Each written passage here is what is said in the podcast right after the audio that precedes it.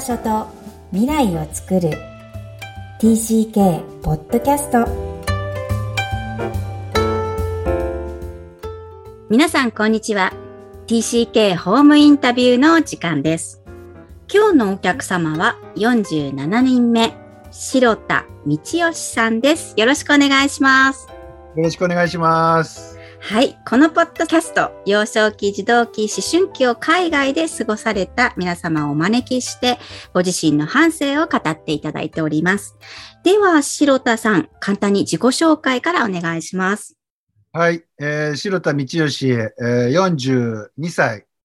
えっと、インドネシアの帰国で、えー、小学校、小学校、中学校時代はほとんどインドネシアで過ごして、うんうんあとは日本で、えー、過ごしているという帰国生です。元帰国生です。元帰国です。ありがとうございます。よろしくお願いします。ますえー、では、先ほどちょっとだけ打ち合わせをさせていただいたんですが、日本生まれでご両親は、えー、日本人の方々ということでよろしいですか？はい。はい。えー、では、最初に0歳から3歳までインドネシアに行かれた、はい、つまり2回インドネシアの経験があった元 TCK ということになりますが、はい、1回目のインドネシアは覚えていらっしゃいますか？覚えてないですね。全くないですか？記憶に3歳。そうですね。木にぶつかって単行部作った記憶だけかろうじてありますけど、他はもうないですね。ええー、ってことは結構あの、写真の記憶になっちゃってるって、そういう感じですか？そうですね。なんか、親が言うには、インドネシア語、その当時はベラベラだったらしいですね。あ、やっぱりそうなんだ。はい、うん。で、なんか、日本に帰ってきてから、あの、なんか、バナナが腐ってて、ブスって出たんですよ。はい、はい、で、ブスってインドネシア語で腐ってるっていう意味なんですけど、全くインドネシア語記憶になかったのに、そのブス腐ったバナナを見て、ブスって言葉が出たのに、自分で驚いたことが一回あります。あ、それ覚えてるんだ。なるほど。どっかから脳みそから出てきたんですよ。あ、やっぱり使ってたんでしょうね。はい、それか、多分、インドネシアだから、お手伝いさんがいらっしゃいますよね。そうそうそうそう。はい。それが聞こえてたんですかね。うん、なるほど。恐ろしき3歳児までの、こう、原始的な記憶。そうそうそう。なるほど。えー、じゃあ、小学校2年生でインドネシアに行くことになります。聞かされたとき、はい、そういう記憶ありますか？どんな風に行くよと聞かされてるんですかこれ？えっと、行くよって言われたときは、やっぱり、あの、友達がたくさん小学校1年生でいたんで、うん、あの、学校の友達と別れるのが嫌だなっていう、それ、記憶はありますね。うん。じゃあ、ダダをこねたとか、そういうのはないですか？行きたくないとか。あそういうのはなかったと思いますね。ただ、えっと、僕、その時ね、あのね、確かね、カブトムシ、昆虫が好きだったので、そのインドネシアってジャングルがあるイメージだったんで、うん、それはめちゃくちゃ、あの、早く行きたいなって思いました。ああ、やっぱり自分の写真とか過去の写真があるから、うん、まあ、お父さんもインドネシア関係のお仕事だから、余計そういうのを知っているわけですね。そうですね。大体こういう国だよみたいなことだけ聞いて、うんうん、ジャングルあるじゃんみたいな話になって、じゃあカブトムシいっぱい取れるねっていう感じですね。うん。実際行きました。どうでした、はい、実際行きました。どうでした？うん。印象です。その当時の思い出すと。当時の思い出した印象は、えー、っと、なんだろうな。なんかね、怖かったですね。なんか文化が全く違うところに、その投げ込まれた時に、あの、なんか、とりあえず、向こうの人って浅黒いじゃないですか。そういう肌の色が違うのも怖かったし、なんかね、トイレとか入るときに向こうのこう木彫りがあるんですけど、顔が長くて、なんか目が細くて、ああ、わかるわかる。民族の木彫りってなんかあるじゃないですか。いろんな、その、国々で。はいはいはい。そのトイレとかの入るときに飾ってあって、その顔がもうめちゃくちゃ怖くて、うげえ、俺ここで生きていくの超ヘビーだなって思った記憶はありますね。もうだ、その文化の違いってことがとにかく怖かったです。へえ、それだけお家の中にインドネシアの影響があったのに、うん、それでもやっぱり行ってみて、こんなに文化が違うんだって、小学校2年生の少年は感じるもんなんですね。えー、一瞬ですけどね、あの、行ったその日とか、その、何日間かぐらいはすげえ怖いなって思いましたけど、うんうんうん、その後はそこまでそれ引きずってはいないですけどね。なるほど。インドネシアでは日本人学校に行かれたんですよね。はい。はい。そうすると、小学校1年生は日本にいたんですけど、はい、日本人学校全日制といえども、はい、えどんな風にインドネシアの日本人学校を感じられましたか？えー、っとですね。いや、なんか特にそんな、その小学校1年生ぐらいの時って結構順応するの早いじゃないですか。だから、なんかね、嫌だったとかそういうのなかったですね。普通に友達できるかなっていう不安、うんうんうん、いわゆる転校生、別に日本の国内でもあるような、うんうん、そういう不安はあったと思いますし、うんうん、ちょっと新しく入ってきたからって女の子にいじめられた記憶もあるんですけど、なんか、でもそんな、なんか特別インドネシアに行って嫌だったとかってことはないですね。もうすぐ慣れたし、あの、楽しかったんですよ。はい。え、何が一番楽しかったですか？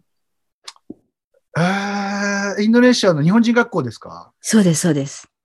日本人学校で何が一番楽しかったんだろう なんだろう。え、休み時間に友達と遊ぶことが一番楽しかったんじゃないですかね。ああ、素敵。それね、日本の別に小学生と変わらない感じですもんね。えー、でもなんか、うん、なんか、あのー、やっぱ緑が多くて、うん、庭とかがすごい広かったんで、うん、なんか、あの、みんなでなんか果物取りに行って食ったりとか。え、休み時間に果物取って食べていいの？時間に、えー、その辺に生えてる果物を取ったりだとか、なんか腐りかけの実をこう、なんかこんなこと言うとなんか本当原始人みたいな 遊びしてる。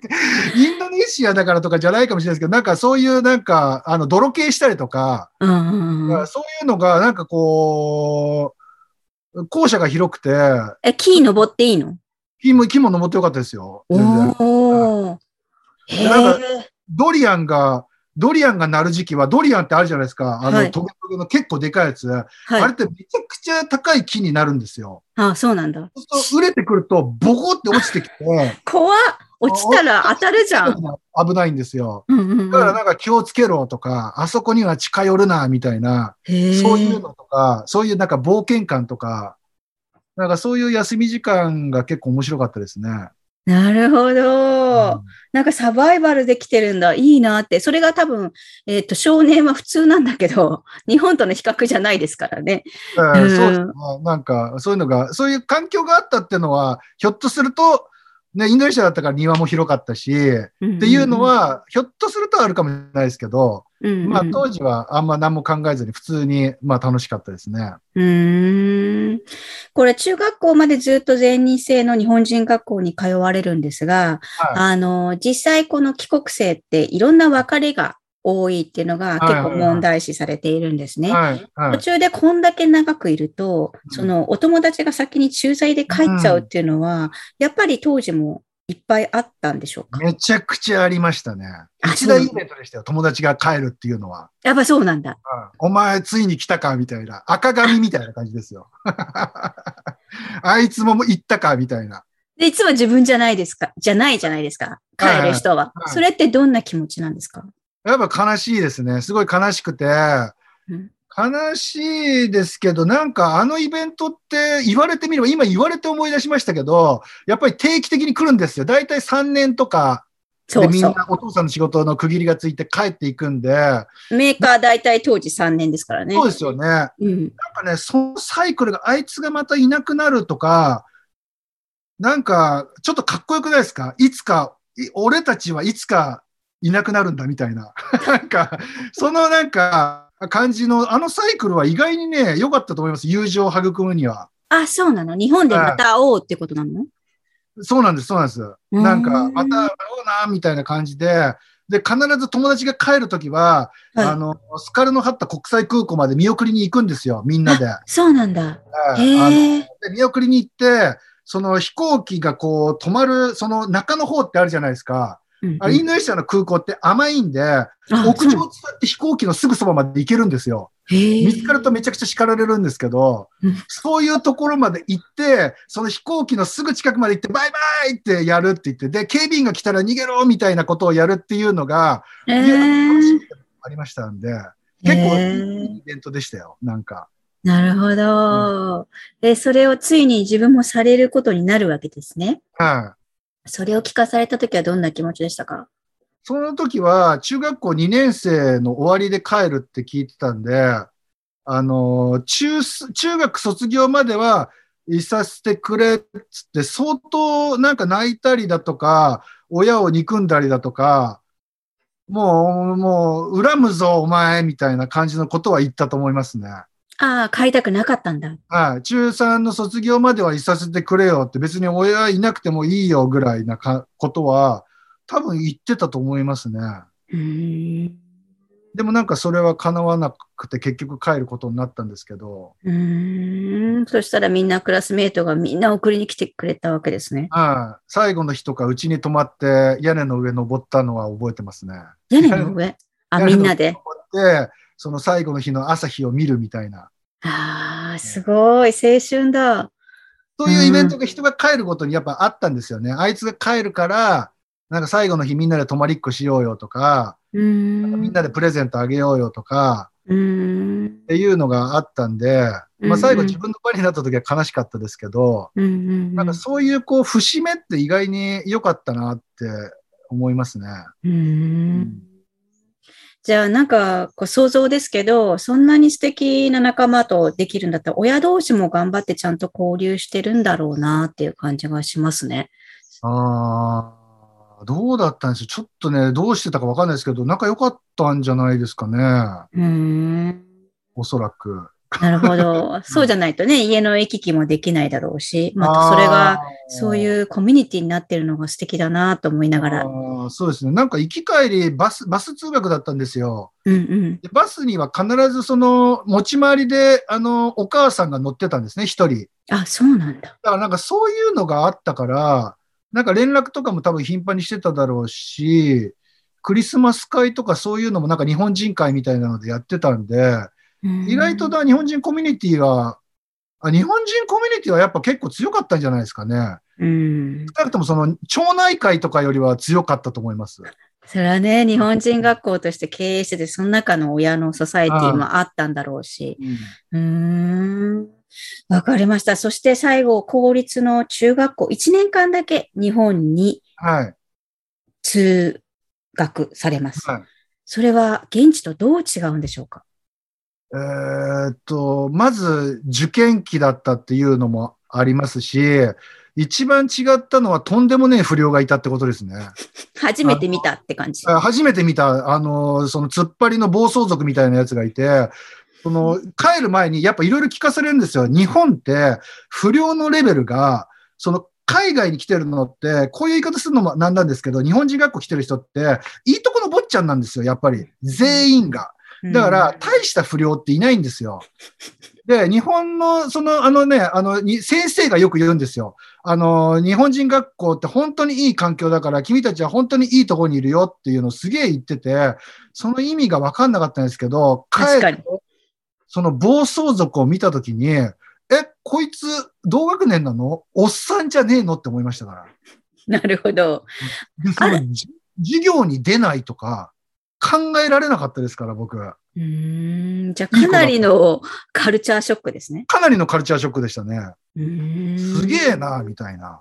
確かに違う発想の人間がいるんだっていう感覚なんですね。そうなんです。先生に殴りかかるとか。うんうんなんか、あ、すげえ、こんな悪いやついるんだと思って。でも、すげえ仲良くしてくれましたけどね。ああ、すごいですね。じゃあ、そこにも溶け込めた、えー、白田少年なんですね。いや、あのね、溶け込めたんじゃなくて、あのー、あれですね、多分、すげえ変なやつが来たと思思われてたと思います。あのー、僕、めちゃくちゃ体も小さかったんで、んめちゃくちゃ、どっちかっていうと、いじれるやつが来たと思いますよ。だから、うん、人によってはいじめてきた人もいましたからね。うんなんか、あのー、ドジンみたいな。ああ、そうなんだ。うん、え、それどうやって対応してたんですか？だってここでしょげちゃってもよかったのに、多分跳ね返せる力が終わりだったんだなと思うんですが。なんか、その、そのいじめに関しては、その、あのー、なんて言うんでしょう。その、全員がそうじゃなかったんで、いじめてくるやつもいるし、仲良くしてくれるやつもいるし、その一番悪い番長みたいなやつはすげえ優しいやつだったんですよ。ああ、はいはい、はい、そいつがなんか、お前なんかちっちゃいなみたいな、みんな仲良くしてやれよみたいな感じだったんで、だからその誰かがいじめてきても、なんかあいつ嫌なやつだなっていうぐらいにしか思わなかったんで、やっぱあれがクラス全部でいじめられたりとかしたら、やっぱ今言ういじめみたいな感じで辛かったと思うんですけど、それは僕の場合はなかったですね。うん。それプラスアルファ、根っからのなんかこう前向きな笑い飛ばすような性格が昔からあったのかなと思うんですが。いやどうでしょうね。でも、あの、その友達よりも僕なんか、その環境が変わったのと、うんうん、その受験だったっていうので、うんうん、勉強しなきゃいけないっていうので、うん、時期に、その環境が変わったっていうのがあって、うん、ちょっと、あの、精神的には少しおかしくなりましたね。ああ、そうなんですね。うん、自分でもわかる感じなんですか？自分でもわかる感じでしたね。なんかちゃんと歩けないっていうか、あの多分、あの、先生心理師じゃないですか。はい。わかると思うんですけど、あのなんかね、自分の中でめちゃくちゃいろんな決め事ができちゃって、横断歩道の白いところを踏まないと、めちゃくちゃ悪いところが起こる、起こるっていう脅迫概念みたいなのが出てきちゃって、その、何遍も行き帰りしてて遅刻するとか、あ、今踏めなかったからもう一回やり直そうみたいな。で、そんで、そういうことを、あの、行き帰りの道でやってたら、なんか、塾行けなくなったとか、そういう、ちょっと頭おかしい感じにはなりましたね。え、それはインドネシアでなかったのに、日本で起きちゃったってことなんですね。そうですね。日本に帰ってからですね。うん。え、それを乗り越えて帰国枠で高校に入るんですが、実際帰国子女がいっぱいいる、帰国生がいっぱいいる高校なんですよね。はい。それは自分にとってこう、どんな影響がありましたか？いや、もう、都立国際高校は、あの、パラダイスですね。え、どういう意味で？ななんかもうめちゃくちゃいい高校だったんで、はい。帰国生がいて、えっ、ー、と、いろんな国から入る。で、日本にいる現地人、ミャンマー人だとか中国人だとか、イタリア人だとか、そういう人もいると。で、日本、もちろん日本の、日本人の普通の高校から、あ、中学から来る人もいるっていう、ごちゃ混ぜの感じで、で、なんか確かね、新しい高校で国際的な生徒を育むんだっていう、なんか、あの、モチベーティブな先生も多かったんじゃないですかね。だからなんか、校則とかもなかほとんどなくて、あのなんか、なんかね、自由って感じですよ。ザ自由って感じだったんで、めちゃくちゃ楽しかったですよ。何やってもいいみたいな。で、先輩がもうめちゃくちゃ、あの、なんかね、あの、ぶっ飛んでたんですよ。うんうん、どういう意味で？なんでしょうね。何がぶっ飛んでたんだろう。なんか行事とかの、あの、体育祭とか文化祭とかの入れ込み方が、すごかったんですよ。なんか、もうめちゃくちゃ体育祭やるぞわーみたいな。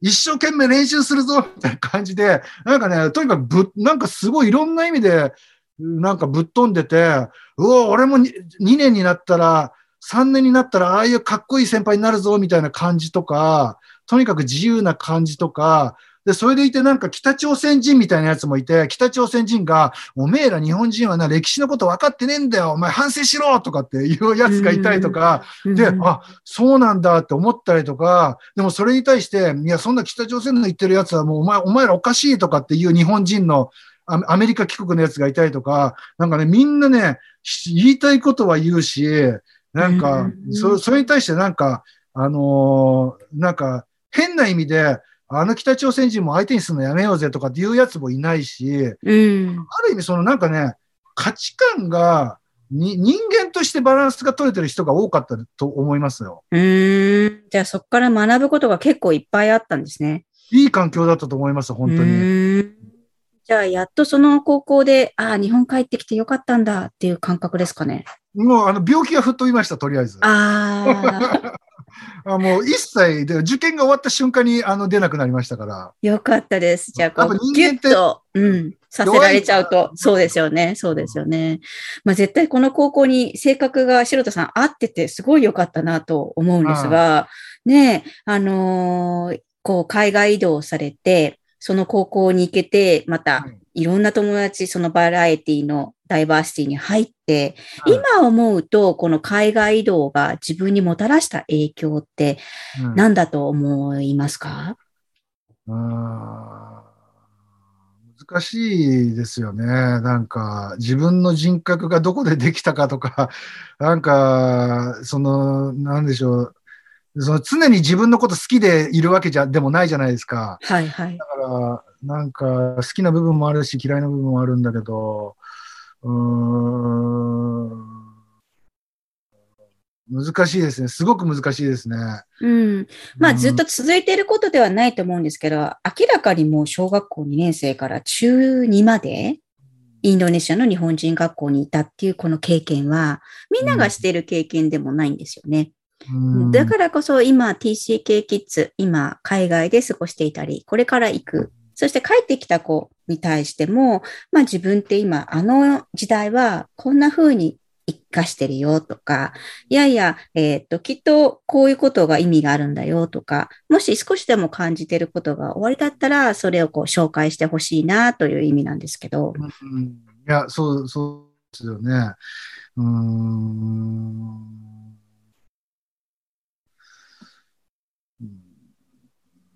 なんでしょうね。難しいな。なんか、うん、ひょっとするとなんですけど、はい。いわゆる日本的な常識っていうのが、えっ、ー、と、一旦疑問を持って見るようなところはあるのかもしれないですね。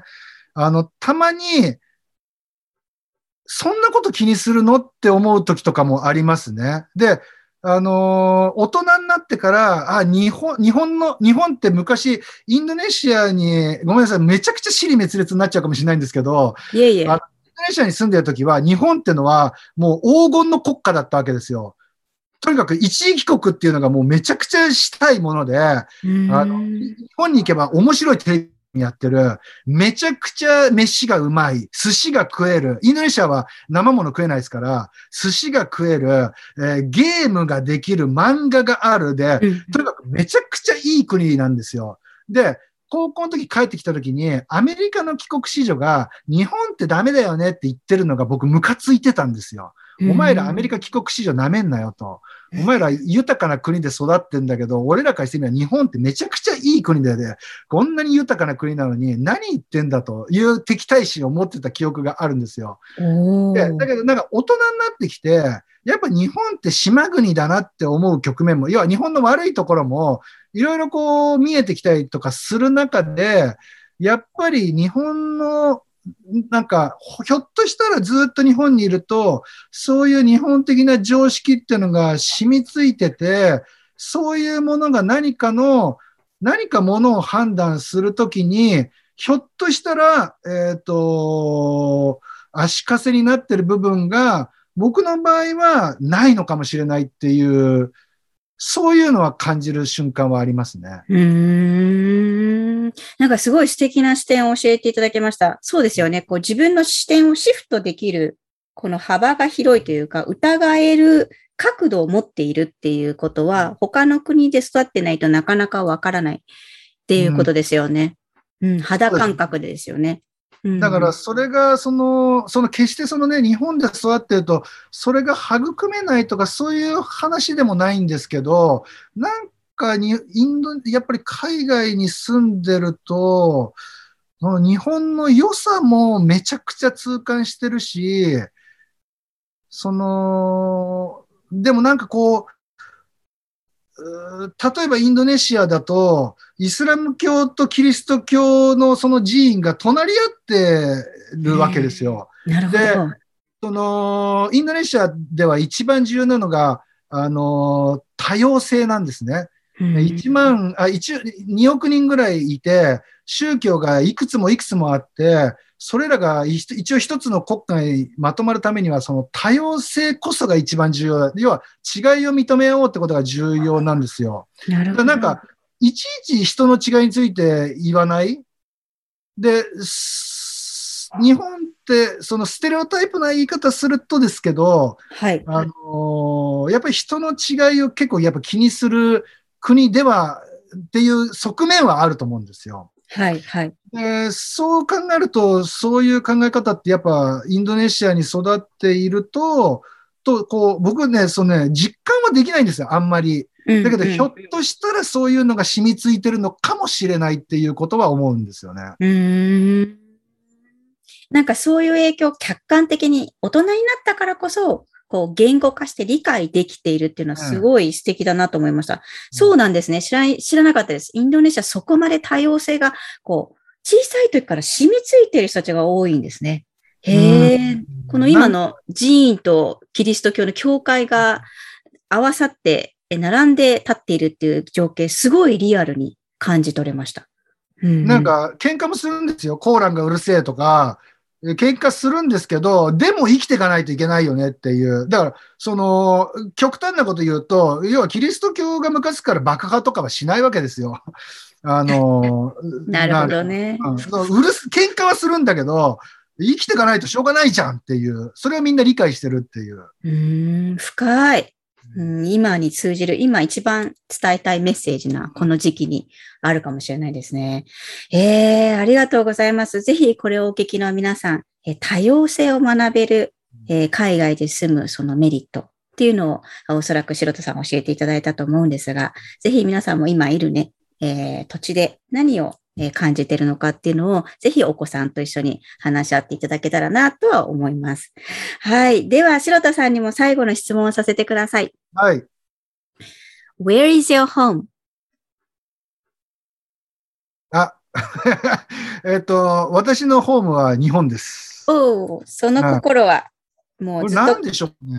うん。あの、やっぱり僕は日本人だから、えー、日本が好きでありたいっていう気持ちはあるのと、うん、なんか今こう話してて思ったんですけど、やっぱりインドネシアにいる頃に、日本がやっぱり輝かしい国だったんですよ。うんうん、飯がうまいとか、そういうもう単純なところで。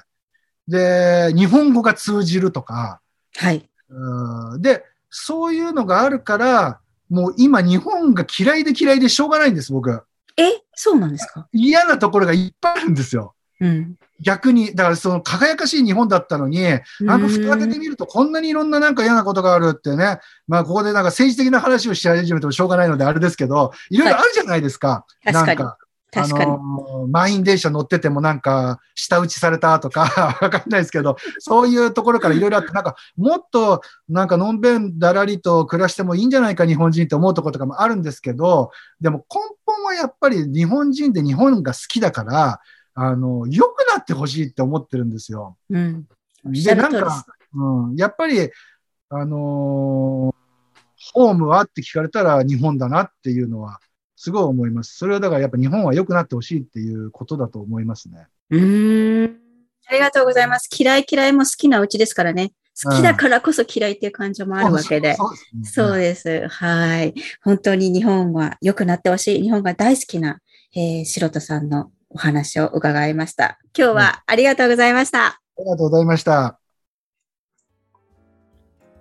いかがだったでしょうか？海外移動がもたらした影響について質問させていただきました。一生懸命考え抜き、心の奥底から紡ぎ出した言葉。多様性について語っていただいたんだと私は理解しました。日本的常識を疑うとしたらひょっとしてこれは疑うべきことではないか、疑わなければならないのか、など多面的な側面から物事を見る。えそんなことを TCK の過去の生活から自分は影響を受けたんではないかと、えー、白田さんの元 TCK のお話でした。皆さんはいかがだったでしょうか？この番組では質問やお悩みを受け付けています。さらに TCK ホームインタビューにご出演いただける皆様を募集しています。詳細は育ちネット多文化で検索してホームページからアクセスください。さらに、ポッドキャストを確実にお届けするために、購読ボタンを押して登録をお願いいたします。今日も TCK の気持ちにありがとう。